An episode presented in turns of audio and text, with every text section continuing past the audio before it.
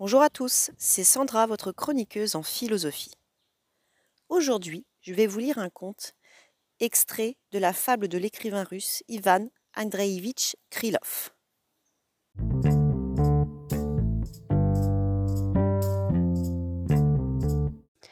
Le cerf-volant et le papillon.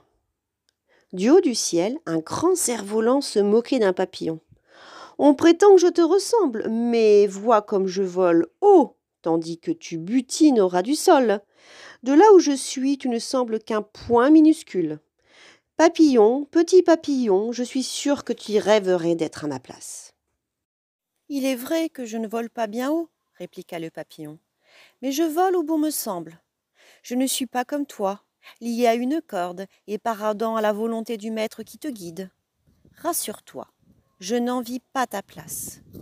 Bien au contraire, Dieu me garde de ta ficelle.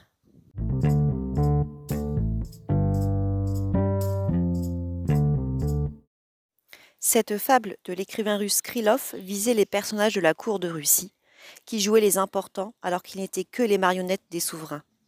Pour avoir richesse et pouvoir, on fait souvent des courbettes aux plus puissants que soi.